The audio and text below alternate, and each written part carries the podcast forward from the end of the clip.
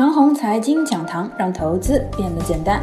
各位亲爱的听众朋友们，下午好，欢迎收听今天的收评。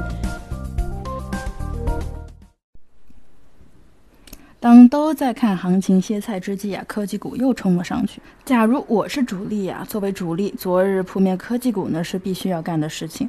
通过昨日盘前汇顶科技的公告来看呢，以芯片领头的这一阵科技涨势的确有点疯了，必须要泼点冷水。昨日扑灭了科技股之后，今日怎么干呢？看到锂电池的板块指数，其涨法完全是云中飞。今日再扑灭一下锂电池板块，今日的确这么干了，全线扑灭了锂电池板块。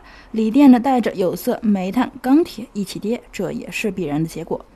科技啊，昨日调整了，今日呢又扑灭了锂电池。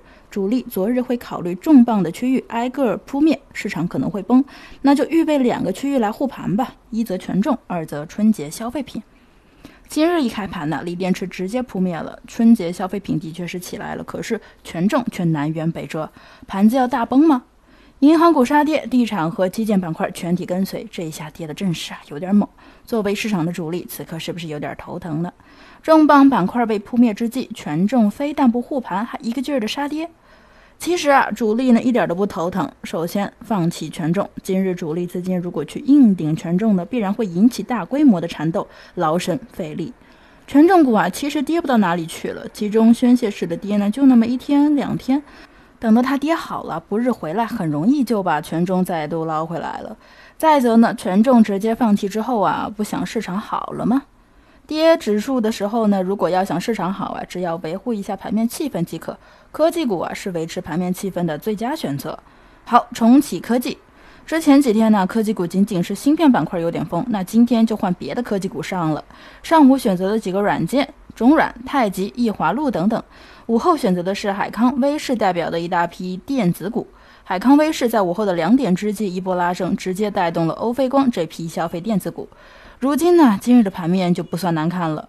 收盘之后看看呢，沪指虽然下跌，但是啊，这个阴线量却不大。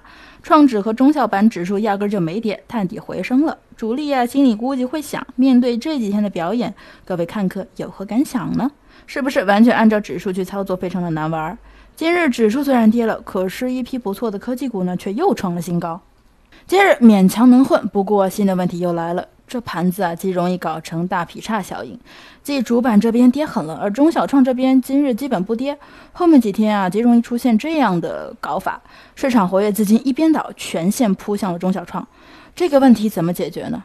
今日啊，券商股没怎么跌。后面几天呢，为了防止一般倒的局面，迫切需要启动一下券商板块，吸附一些市场活跃资金，防止大劈叉效应的出现。长虹财经讲堂，让投资变得简单。各位亲爱的听众朋友们，下午好，欢迎收听今天的收评。